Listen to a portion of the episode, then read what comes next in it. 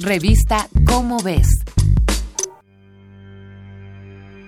¿Alguna vez has considerado la maravilla de ingeniería que representa un telescopio?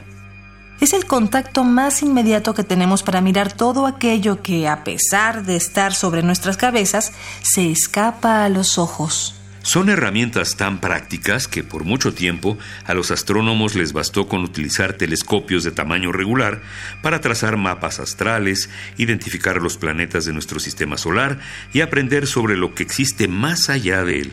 Sin embargo, a mediados del siglo XIX ya se conocían las virtudes de los telescopios de mayor tamaño, y de entre todos ellos, el que por mucho tiempo se coronó como el más grande del mundo fue construido por el irlandés William Parsons, tercer conde de Rose.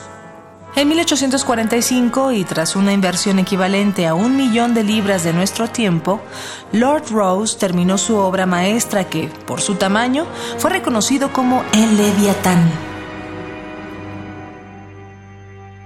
Tan interesante como su existencia, su uso y su objeto de estudio es la historia de cómo y por qué William Parsons construyó el telescopio más grande de su tiempo. Proveniente de una familia noble en sangre, actos e inteligencia, William Parsons recibió una educación fuera de lo tradicional con un tutor privado en su castillo, donde demostró un gusto temprano por las matemáticas y la arquitectura.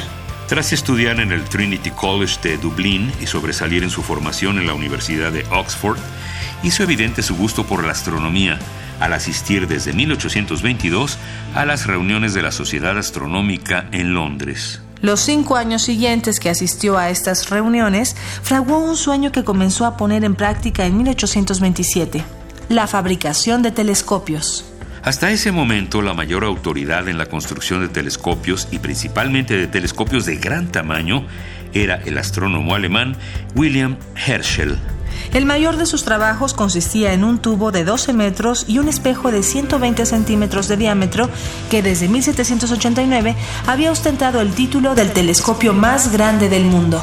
El gran problema de Parsons es que Herschel no había dejado instrucciones de cómo construía él sus espejos descomunales, por lo que el conde de Rose tuvo que idear desde cero el modo en el que crearía el alma de su telescopio.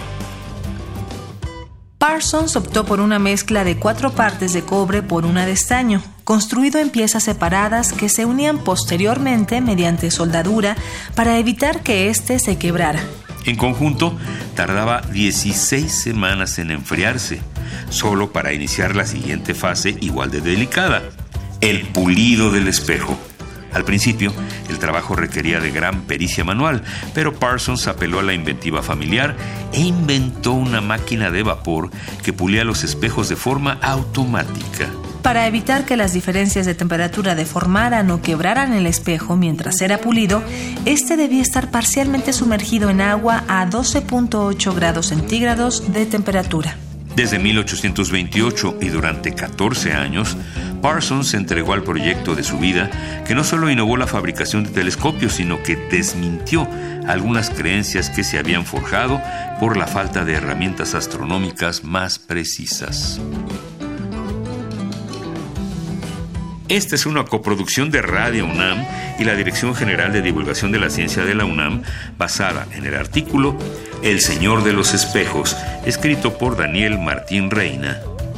Si deseas saber más sobre El Leviatán de William Parsons, consulta la revista Cómo ves, la publicación mensual de divulgación científica de la UNAM.